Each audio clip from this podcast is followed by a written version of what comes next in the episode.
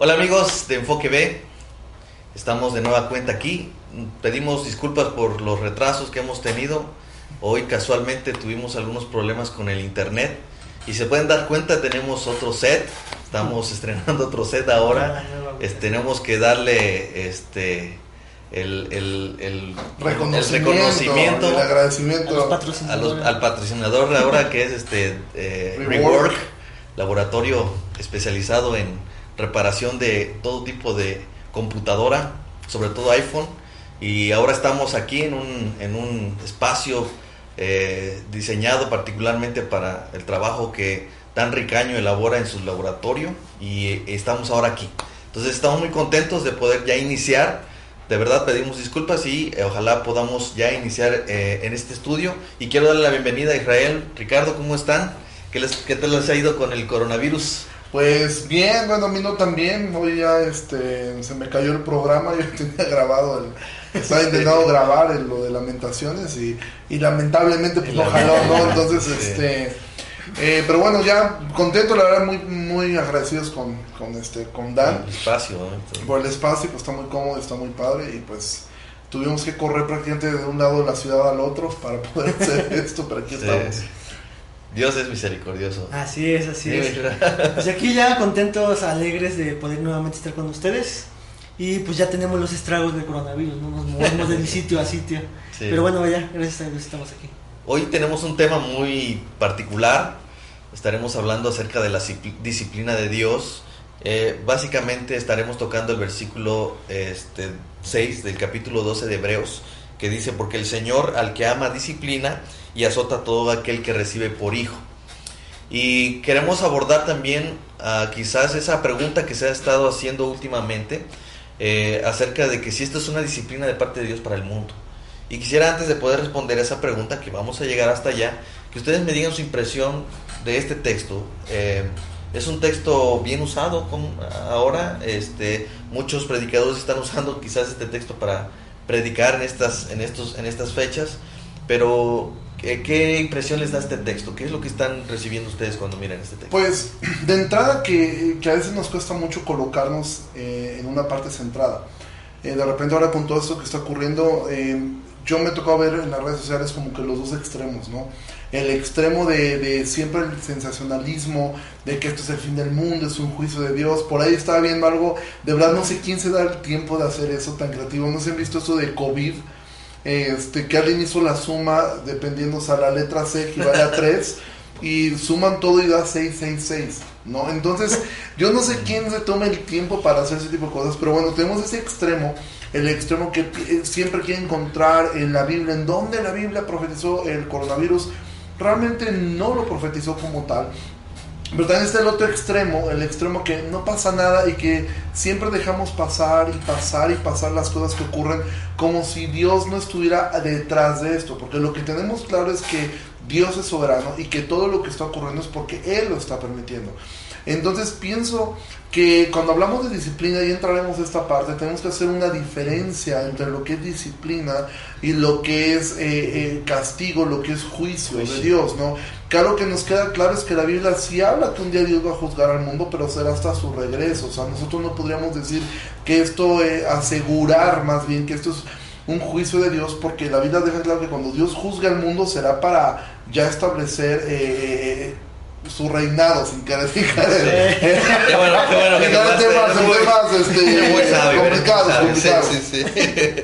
ok, quisiera antes de poder eh, entrar un poco más, es quizás saber qué es disciplina. O sea, que, porque la gente a lo mejor tiene una confusión respecto a eso. ¿Qué es disciplina? Al menos, bueno, si, si hablamos de disciplina, creo que dos textos o dos pasajes vendrían en mi mente. Sería Mateo, capítulo 18, y la disciplina de la iglesia, el cuidado de la iglesia, y este, Hebreos, capítulo 12. Y Hebreos usa una palabra interesante, se refiere al cuidado que tiene un padre, un maestro un tutor hacia un niño. Y lo va a instruir, le va a enseñar, va a guiar hacia dónde tiene que caminar, hacia dónde tiene que dirigirse. Entonces, en ese sentido, la disciplina que está hablando Hebreos está hablando de, de, un acompañamiento, de, una, de una formación de carácter de un niño que no conoce quizás todo y necesita ser instruido en muchas cosas. De, de, muchas maneras, ¿no? Por ejemplo, lo que hacemos, bueno, a mí no me ha tocado todavía, ¿no? pero tengo una niña de un año o cuatro meses, pero todavía no le he corregido como tal, eh, de manera eh, Corporal. física, corporal, pero es, es parte de, de- de- de lo que yo le haré a ella como disciplina para que ella entienda algunas cosas que están en peligro su vida. Sí, ahora, ahora mismo quizás una de las cosas que muchos padres hacemos, o se- es parte de esa disciplina, es, es tratar de instruirle por dónde debe hacer las cosas, cómo debe de hacerlas, y cuando evidentemente eh, re- recae continuamente en no obedecer, quizás es donde ya uno aplica esa, esa disciplina correctiva, ¿no? Exacto, entonces la idea, la idea que está presentando aquí Pablo es de una persona que, que es mayor, que está acompañando a una persona que tiene demasiado afecto con él, como un padre, ¿no? Entonces, en ese sentido, solamente los hijos de Dios gozan la disciplina de Dios, porque es. Dios acompañándolos para llegar a ser lo que el padre quiere que sean sus hijos. Entonces, ahora mismo no estaríamos hablando de una disciplina para todo el mundo. Yo, yo creo, digo, antes de esto, quiero decir que ya respondió quién es el autor de Hebreos. Ya seguro que Sí, fue ya Pablo. seguro. Yo, yo creo, yo pienso de igual forma.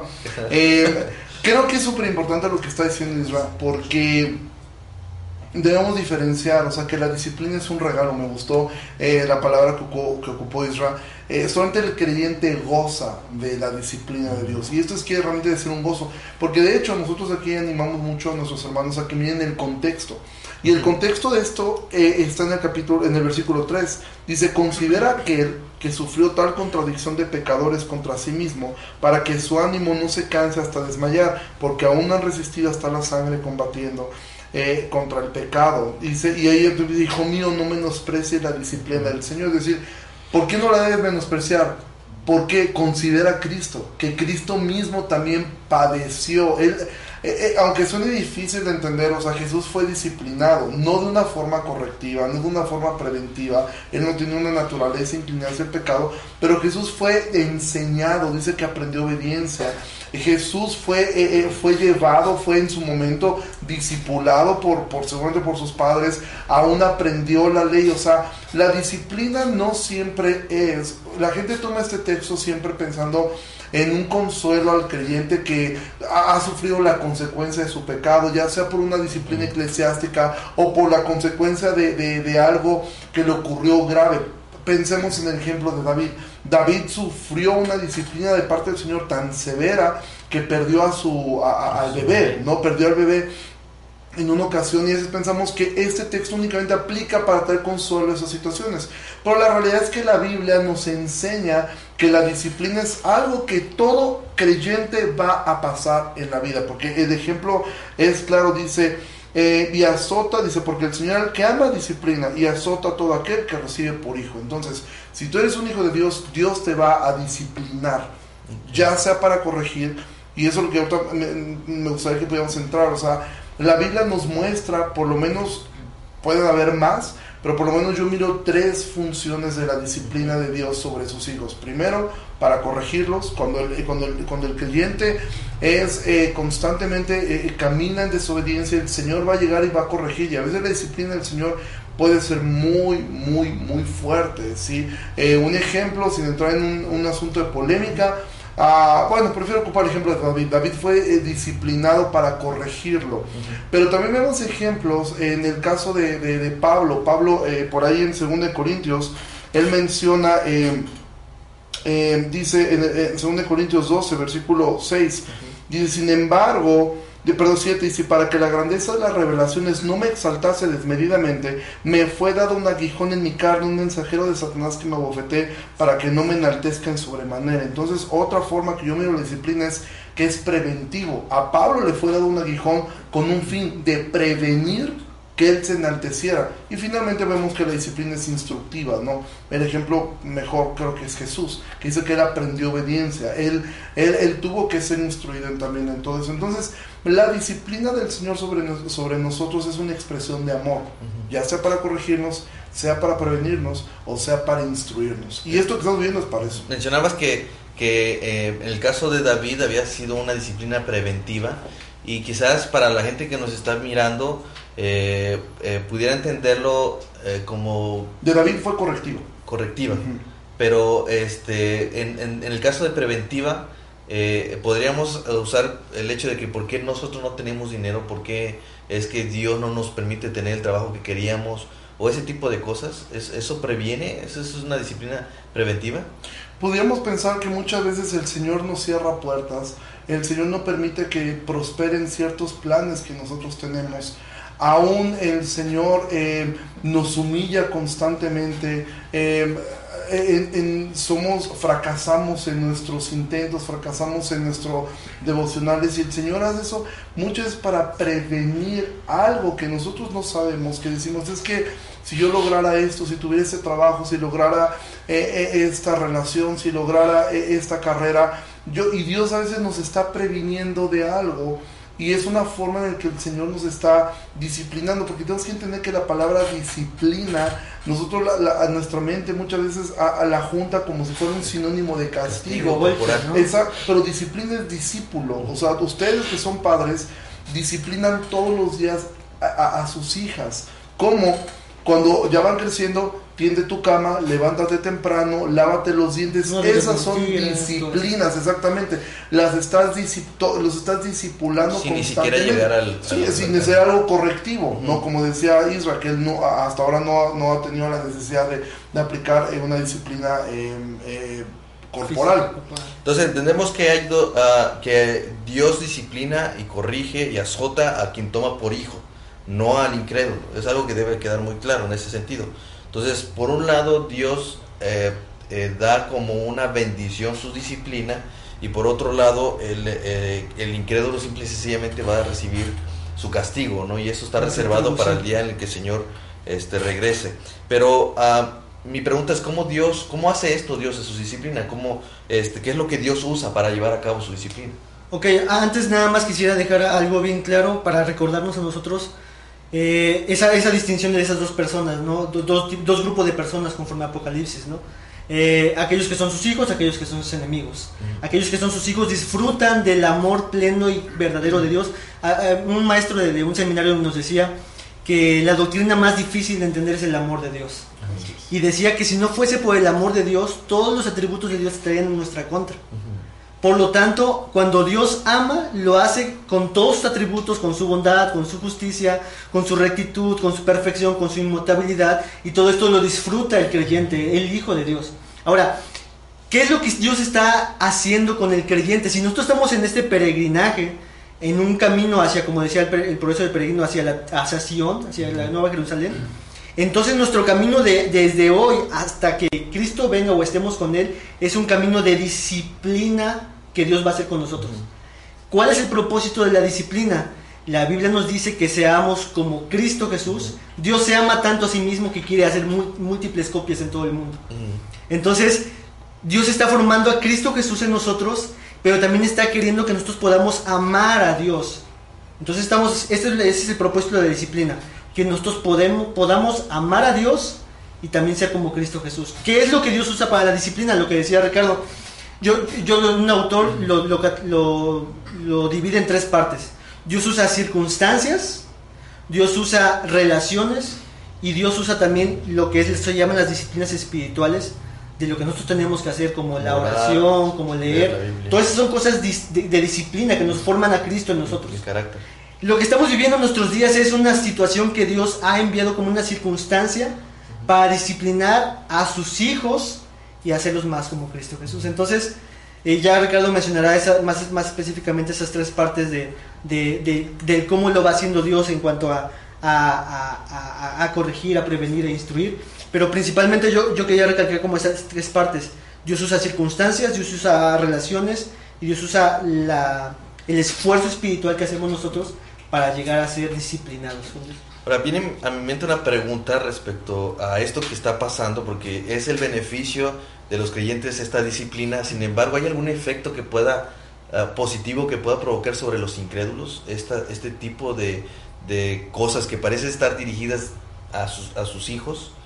Pero quizás estamos considerando o no estamos considerando a quienes todavía faltan por ser convertidos. Quizás a través de esto Dios pueda hacer uso de esto para que aquellos incrédulos puedan ah, este, ser sensibilizados, no sé, para poder eh, ser parte de sus hijos. Yo pienso que sí, o sea, si cuando la iglesia camina y funciona de una manera disciplinada, eh, evidentemente la influencia de la iglesia sobre el mundo es correcta, la, evangelización se vuelve correcta, eh, las conversiones son genuinas y evidentemente el mundo es beneficiado porque como decía Israel, todo lo que Dios hace lo hace para su gloria. Y Dios decidió glorificarse. Una de las formas como decidió glorificarse fue salvando. Entonces, en medida que la iglesia cumple su función, Dios es glorificado, pero todo lo que Dios hace lo está haciendo para su gloria, por ende, lo hace en favor de sus hijos. Mientras sus hijos, el creyente esté caminando en esta obediencia, obviamente saldrá a evangelizar, obviamente se olvidará de tantas eh, banalidades y tantas torpezas. Ahora que eh, he estado estudiando tanto el libro de, lamentaciones, algo constante era eso, ellos amaban escuchar acerca de cosas vanas, de cosas locas. Y Jeremías les hablaba de arrepentimiento. Cuando la iglesia comienza a caminar en ese arrepentimiento, comienza a caminar en ese crecimiento en santidad, el, el mundo es bendecido a través de la iglesia. La bendición más grande es esa, que son salvados y que la iglesia funciona como debe funcionar. Algo que, que, podríamos mencionar respecto a lo que decías de qué es lo que pasa con el incrédulo, se me viene a mi mente, eh, en, este momento que estábamos meditando, del carcelero de Filipos, ¿no? Sucede una circunstancia y Dios usa esa circunstancia para poder llamar la atención al carcelero y él pudiera venir en arrepentimiento y fe a Dios. Entonces Dios usa las circunstancias no solamente para el beneficio del creyente, eh, como, como su amor constante hacia el creyente, sino también usa estas circunstancias que estamos viviendo en, cualquier, en cualquier momento para llamar a la gente como en el jardín del Edén, diciéndole al hombre, ¿dónde estás tú? si, si, si, si, podemos rastrear cuál fue la primera disciplina y el primer castigo sería Génesis. Dios castiga a la humanidad en Adán y todos somos castigados pero al mismo tiempo Dios les da una esperanza a Adán y Eva, los disciplina, les dice, este es el camino que tienen que seguir, ustedes se equivocaron, pero ahora corríjanse, yo ahora voy a acompañarlos yo a ustedes, los voy a vestir, les voy a dar la palabra de esperanza que ustedes tienen que creer, y ellos fueron disciplinados en creer lo que Dios había mandado. Entonces, eh, lo que produjo la mayor catástrofe de la humanidad que fue en el jardín de Edén, eh, fue el castigo general para toda la humanidad, para toda la raza, pero también un momento propicio para que la gente pudiera mirar que Dios es superior y supremo. Ahora, eh, eso es, eh, el, digamos, eh, aún en medio de toda esta situación, esta circunstancia, aunque es un beneficio para la iglesia, vemos que hay, un, hay también un, un beneficio para aquellos que pueden arrepentirse y ser parte de sus hijos. Pero ahora mi pregunta sería, ¿cómo, cómo la iglesia debe de ver esto? Ya que es una disciplina para la iglesia y que ellos pueden ser bendecidos, nosotros podemos ser bendecidos por esta disciplina, ¿cómo, cómo es que debemos verlo todos? O sea, porque hay iglesias que a lo mejor están siendo disciplinadas de una manera, quizás nuestra iglesia está siendo disciplinada de otra, forma, o, es general. ¿Cómo, cómo, cómo se eh, presenta esta disciplina, lo del coronavirus? ¿Cómo está disciplinando a la iglesia hoy en día? ¿De manera general? ¿O cada uno tiene que aprender a mirar si es correctiva, preventiva? O... Yo pienso que en, el mismo texto de Hebreos dice el versículo 5, y han ya olvidado la exhortación que como hijos se les dirige, diciendo, Hijo mío, no menosprecie la disciplina del Señor, ni desmayes cuando eres reprendido por Él. Y de hecho, el autor eh, está diciendo, ya han olvidado la exhortación que como hijos se les dirige, dice, constantemente se nos olvida que todo proceso que Dios permite es una disciplina para nosotros y no debemos menospreciarla ni desmayar, o sea, cuando estamos pasando por esto. Y que creo que es lo que ocurre muchas veces. La iglesia o el creyente tendemos muchas veces a menospreciar las cosas que nos ocurren. O sea, pensamos como que, bueno, estas cosas están pasando en todo el mundo, esto es algo general, no pasa nada. Desde, ah, voy a poner un ejemplo muy, muy básico. Desde algo que eh, dices, llegué a la casa y se me olvidó eh, las llaves, ¿no? O eh, y dices, olvidé las llaves.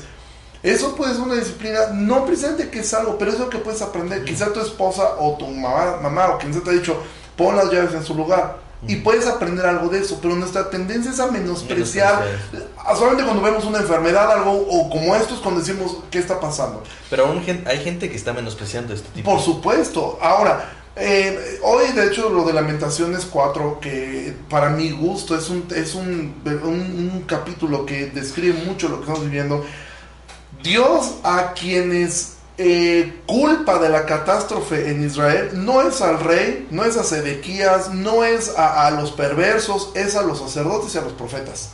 Y sobre ellos dice, o sea, dice claramente esto pasó por ustedes.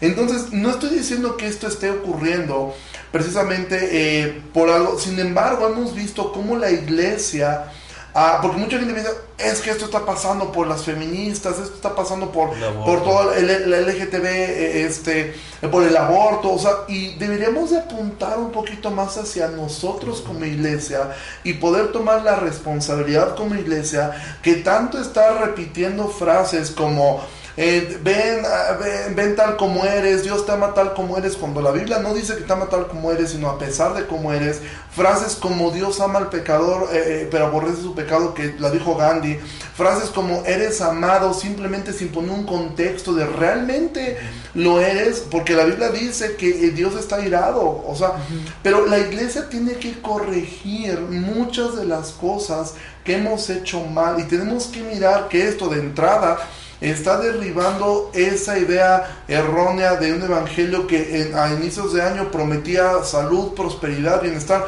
Yo recuerdo eh, eh, hombres, este, no recuerdo, que mandan sus guías proféticas, ¿sí? Y la mandan a principio de año y está la guía profética y ningún profeta previó esto. O sea, todos decían que el año iba a pintar precioso y nadie previó que iba a pasar esto y todo lo que se viene. Entonces, la iglesia, por supuesto, que debe mirar esto que el Señor está tiene una disciplina y ahora Pedro queda claro, lo, habla hacia el final, pero Pedro nos deja en claro que Dios siempre comienza por su casa. Mm. Entonces el Señor, esto lo debemos mirar, qué es lo que nosotros debemos corregir, qué es lo que nosotros deberíamos prevenir para no desviarnos hacia esto y qué es lo que nosotros deberíamos aprender. Y cada iglesia, cada pastor deberá tomar y cada creyente deberá tomar, bueno, con esto que estoy viviendo ahora, que estoy pasando en casa, Probablemente esto es algo, ¿sabes qué? Como padre, no estás tomando un tiempo para tus hijos y Dios te quitó el trabajo y te encerró en la casa. Para otros sea para prevenir, no olvides de tus disciplinas espirituales, no olvides esto y otros para aprender. ¿Sabes qué? Yo lo intentaba hacer pero nunca lo hice. Y porque para mí la disciplina del Señor sobre la iglesia, y si no, yo, yo lo como pastor así lo miro. O sea, si no podemos considerar esto, Dios nos cerró los lugares por semanas o quizá por meses. Dios permitió que los centros de reunión fueran cerrados. La iglesia, evidentemente, sabemos que iglesia formamos todos, pero nuestro centro de reunión, la adoración corporativa, no la vamos a poder hacer, quién sabe hasta cuánto tiempo más. Es, es complicado. Hay, hay una manera en la que la iglesia debería de eh, eh, entender o mirar que en qué están fallando, porque eh, entendemos que cada una de las iglesias, cada una de las personas individualmente tienen que eh, ver esta disciplina de qué forma se está dando para cada uno de nosotros. Pero quizás haya gente que diga, no, pues yo no sé ni siquiera cómo mirar si fue correctiva. O, ¿Hay alguna manera en la que pudieran, pudiéramos eh, hacer este, este trabajo de descubrir en qué estoy haciendo mal? ¿no? Bueno, lo que quizás yo pudiera comentar es, obviamente que no estemos preguntándonos en qué, en qué estoy mal, simplemente mirar lo que la Biblia nos dice que tenemos que hacer. ¿no? Por ejemplo, la Biblia dice orar sin cesar. La Biblia dice escudriñar la palabra. Bueno, Jesús le estaba diciendo a los fariseos, ¿no? De que teníamos que escudriñar la palabra. En Timoteo también se nos dice lo mismo. Entonces, hay cosas que la Biblia misma nos dice que tenemos que hacer, que tenemos que procurar. Y a veces Dios usa estos tiempos para que nosotros pudiéramos voltear a ver que estamos, no estamos haciéndolo de las formas adecuadas. Yo creo que también este, este tiempo de, distanciamiento social va a hacer que quizás en muchos vean, si son creyentes, van a ver la manera en cómo poder ellos motivarse unos a otros, como dice la escritura, al amor fraternal y a las buenas obras. Y hoy ya no estamos como en los tiempos de Pablo, que tenían que dar una carta y tardaba mucho tiempo, sino ya tenemos, estamos todos tan, tan a la mano por las redes sociales. Entonces, yo creo que es Dios orquestando este tiempo para que nosotros veamos y valoremos muchas cosas por ejemplo, eh, la, reunión corporativa como iglesia, pero también el poder orar unos por otros en la distancia, preocuparnos unos por otros. Entonces, ¿cómo podemos aprovechar este tiempo del coronavirus y cualquier otra circunstancia que Dios quiera mandar? Es poder mirar lo que la Biblia me dice que tengo que hacer y retomarlo y hacerlo una y otra vez, una y otra vez. Eso se llama las disciplinas espirituales. ¿no? Ok. Ah, a mí me llama la atención que mucha gente ahora mismo está quizás mirando a Dios de manera incorrecta. y está pensando en que Dios es malo al respecto.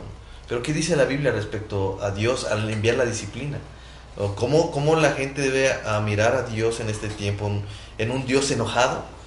Eh, ¿O en un Dios que está ah, ah, actuando como padre, un padre amoroso? ¿Cómo debe de ver este, la iglesia ahora, es, si estamos siendo disciplinados, cómo debemos ver a Dios? Pienso yo que aquí es lo que Isra más tarde va a compartir en las redes sociales, se lo van a ver. Pero sí, de hecho la Biblia dice que el mensaje que nosotros predicamos es olor de vida, para unos es olor de muerte, para otros. Esto que está, estamos pasando, el creyente debe entender, Dios me ama.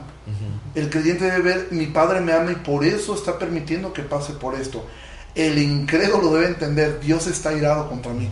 ¿Sí? Y Dios me está llamando al arrepentimiento. Y de alguna forma, eso también es una expresión de amor para, para él. Es una invitación a poder ser amado a, poder quitar la ira que está sobre él y a poder ser amado. Pero es importante nosotros no mezclar esto, porque a veces también como creyentes tendemos a decir esto. Alguien se te acerca diciéndote, eh, un vecino que no es creyente, un familiar que no es creyente, oye, por favor, es que mira, estoy sin trabajo, perdí esto, me, esto este asunto del virus me está dejando. Y, y, no podemos dar una respuesta de estas, de no te preocupes, mira, todo obra para bien. Sí, para el creyente, para él no.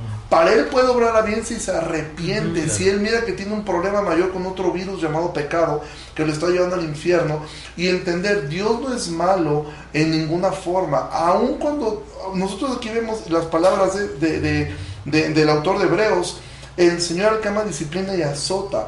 Podemos ver a Pedro cuando Jesús le dice, Satanás ha pedido sus almas para zarandearlos como al trigo y yo he rogado al Padre que no falte su fe. Dicho de otro modo, agárrate porque viene la zarandiza. Podemos ver el ejemplo de Job. Sí, que Job fue una persona que Dios le dijo, adelante. Podemos ver el ejemplo de Pablo. Dice un emisario de Satanás que me abofetea, que le he pedido tres veces que me lo quite y Dios me ha dicho, bástate mi gracia. Entonces, Dios permite a Satanás Satanás es otro más de los, de, los sirvientes de Dios. Y Dios permite muchas veces, y el hombre a veces en vez de considerar la disciplina del creyente, algunos caen erróneamente en querer reprender al diablo, en querer atarlo, en querer cuando si fue Dios mismo quien se lo permitió. Y ejemplo claro está en este hombre Guillermo Maldonado, que se paró él con toda la iglesia a decir, se secó el virus, se murió el virus, tres horitos después había miles de más infectados.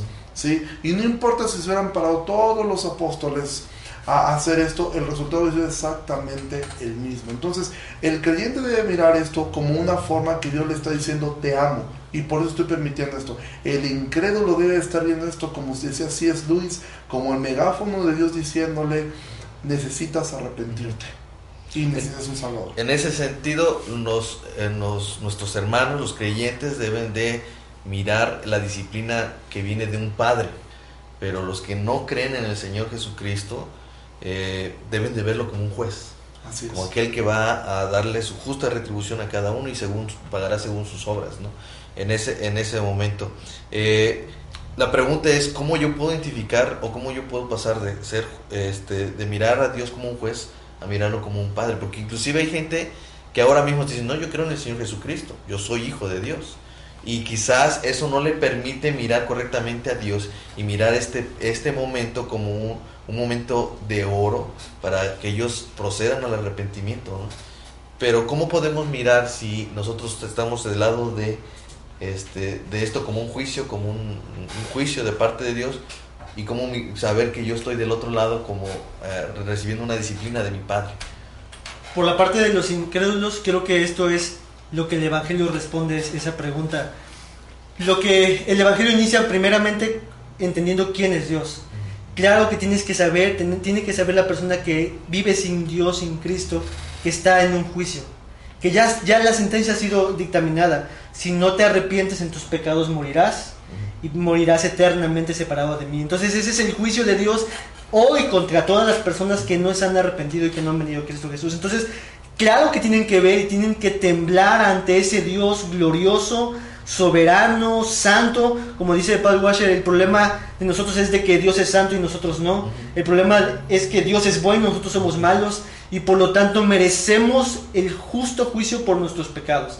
La persona debe de verse como lo dicen algunos predicadores, como un mendigo que no tiene nada y que no puede levantar la mano a Dios diciéndole, esto es injusto Dios, ¿por qué me mandas esto? Sino simplemente decir, estoy en tus manos. Es decir, la gente tiene que pensar ahora, si yo, yo estoy diciendo, "E- eres injusto por mandar este virus ahora mismo y mi, mi familia está padeciendo, yo estoy padeciendo, es que esta persona no está mirando correctamente a Dios. Exactamente, porque ¿qué, qué otra cosa mereceríamos nosotros sino la condenación y por nuestros pecados contra un Dios que es infinitamente santo? De hecho, el que nosotros estemos respirando, que algunas personas estén respirando hoy, que no han sido infectadas hoy y que gozan de muchas cosas hoy en la tierra, deberían de darle gracias a Dios y correr ante Él porque Él ha tenido misericordia de preservarle la vida hasta este Hasta momento. ¿Para qué? Para que puedan conocer de que están en las manos de un Dios airado. Entonces yo creo que el primer punto del, del Evangelio es mirar quién es Dios. Para entonces poder alzar los ojos al cielo como desesperado, buscando y cor- corriendo a la única opción que Dios ha abierto como un camino, que es Cristo Jesús, que es el Hijo de Dios lleno de gracia y de verdad, y que es solamente a través de Él ese pecador que merecía el infierno y que no solamente merecía el coronavirus y cualquier otra cosa aquí en la tierra, sino que merece la condenación por sus pecados, ese pecador puede ser perdonado a través de Cristo Jesús. Y, y la Biblia lo dice, creed en el Evangelio, arrepentirse de sus pecados. Ese es el mensaje para las personas que nos escuchan. El coronavirus lo que está provocando en todo el mundo, yo creo, en alguna forma, es sensibilizarnos a que en algún momento vamos a morir. Y eso es muy bueno que Dios haya despertado, porque mucha gente vive planeando en el futuro, teniendo cosas que pensar de, de- de- de su escuela, me voy a casar, voy a tener hijos, voy a planear esto y lo otro, y Dios ahora manda este este virus y les hace evidente a todo el mundo, van a morir en algún día. Entonces, yo creo que es muy importante que las personas que nos escuchan, eh, o si tú, tú que nos escuchas no has corrido a Cristo Jesús, es momento de que vayas a Jesucristo, porque en Él hay esperanza y hay salvación. Apocalipsis 3:17 dice, porque tú dices, yo soy rico y me he enriquecido y de ninguna cosa tengo necesidad y no sabes que tú eres un desventurado, miserable, pobre, ciego y desnudo.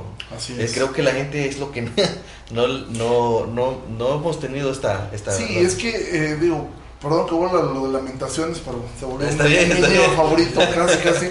En el capítulo 13, el profeta, cuando ve destruida su ciudad, ve destruido todo asolado, él miró cómo eh, a, a Sedequías lo obligaron a mirar cómo degollaban a sus hijos, supo que le arrancaron los ojos, vio cómo madres cocinaban a sus hijos, y de toda esa desgracia, él dice esto: por sus misericordias no hemos sido consumidos. Es decir, él veía, es gracia Esto. que estemos aquí. Porque lo que Dios debió haber hecho fue habernos consumido, Consumido. a todos. Y esto nosotros tenemos que mirar, en vez de quejarnos, según dice en el capítulo 3, que dice, lamentes el hombre en su pecado. O sea, es lo que debemos estarnos lamentando. O sea, porque por su misericordia hemos sido consumidos. Porque este mundo ha blasfemado en la cara de Dios y la iglesia ha solapado mucho pecado. Y tomando mucho lo que decía Isra, eh, en Lucas 14 Jesús dijo, ¿o qué rey al marchar a la guerra contra otro rey no se sienta primero y considera si puede hacer frente con 10 mil al que viene contra él con 20 mil? Y si no puede, cuando el otro está todavía lejos, le envía una embajada y le pide condiciones de paz. Así pues, cualquiera de ustedes que no renuncia a todo lo que posee no puede ser mi discípulo. Jesús lo que está diciendo es, considera que tú viene un rey contra ti y tú no vas a poder contra él. Entonces dice, ¿qué hace él? Sino cuando todavía está lejos, el Señor no está lejos, está cerca. Lo que el hombre debe hacer es enviar una embajada y pedir unas condiciones de paz, una rendición total. Jesús lo que, y esto no recuerda eso, el Señor viene, el Señor va a regresar y si no viniera antes de que tú murieras, tú vas a morir. Y considera que no vas a poder contra ese rey. Y ese rey ahora viene como conquistador, viene a destruir a sus enemigos, viene como juez sobre algunos y vienes como padres o con otros. Entonces, todo esto que estamos viendo nos, debe servir para recordar eso. Para el creyente, cuando nos postremos delante de Él, dice que toda rodilla se doblará. El creyente estará gozoso de doblar su rodilla delante del Dios que le salvó. Pero el incrédulo doblará su rodilla aterrorizado de ver al Dios que vivió ignorando toda su vida. Entonces, esto Dios lo está permitiendo para llamar la atención del mundo, para corregir a la iglesia también, para instruirla y para prevenirla también. Ok, me llamaba mucho la atención el domingo pasado tú decías una frase no, no miren, no, no, se, no se preocupen por su circunstancia, preocúpense por su pecado. ¿no? Sí. O sea, no se lamenten, porque era el texto, no se lamenten por su circunstancia, lamentense por su pecado, que eso sí tiene Sí. un, un problema. ¿no? Y bueno, para concluir, eh, creo que ahora entendemos que la disciplina no es solamente esa, esa, eh, ese juicio que pudiera traer Dios sobre la iglesia, porque no es así. Es una disciplina que nos ayuda a mirar que Dios es nuestro Padre y que algo que me encanta que dice la Escritura es que si no te disciplinas es que tú no eres hijo, Así tú eres un bastardo. Así es. Y en ese sentido, si tú te sientes, tú eres creyente y tú, y tú te sientes ah, sin esperanza en medio de esta situación, recuerda algo, tú eres hijo. Tú, tú no eres un bastardo, porque hay gente que ahora mismo quizás no está padeciendo por esta enfermedad. Y eso tampoco significa que, esta, la- que un creyente nunca se va a enfermar. ¿no? Claro. Sin embargo, es importante que ahora veamos este texto de otra forma y que podamos mirar a nuestro Padre que nos está cuidando y nos está transformando para que seamos como Cristo y que lleguemos a la altura del varón perfecto. ¿no? Así es. Pues simplemente para concluir, algo que quieran decirles, les recomendamos la serie que están llevando Ricardo ahorita con el libro de lamentaciones. Les eh, invitamos a que entren a la página de la IBEG. Allí se hizo una predicación introductoria y durante esta semana Ricardo ha estado viendo este capítulo por capítulo respecto a lo que este libro de lamentaciones habla. Se lo recomendamos mucho para añadir a, a este estudio. ¿no? Y pues si no... Yo si no- quisiera terminar simplemente con un texto de lamentaciones Ujú. donde Jeremías dice, invoqué tu nombre desde la cárcel profunda, oíste mi voz, no escondas tu oído al clamor de mis suspiros, te acercaste el día que te invoqué, dijiste, no temas. Y eso es lo que el creyente debe, debe estar seguro, que podemos clamar y el Señor va a venir a decirnos, no temas. Jeremías te- vio todo destruido y el mensaje de él fue, no temas. Y esto es el peor mensaje para, de Jesús para nosotros. No teman, yo estoy con ustedes hasta el fin del mundo. Para los incrédulos, sí Sí, tenemos. ustedes sí teman. Isra. Yo, a mí me gusta mucho que una vez Ricardo compartía de que Dios a sus hijos les da siempre lo que necesitan, ¿no? Y esto es lo que necesitamos como iglesia, un coronavirus. Un coronavirus. Y estaba planeado desde la eternidad, donde Dios dijo, es necesario que yo envíe esto para que mis hijos sean más como mi propio Hijo Jesucristo.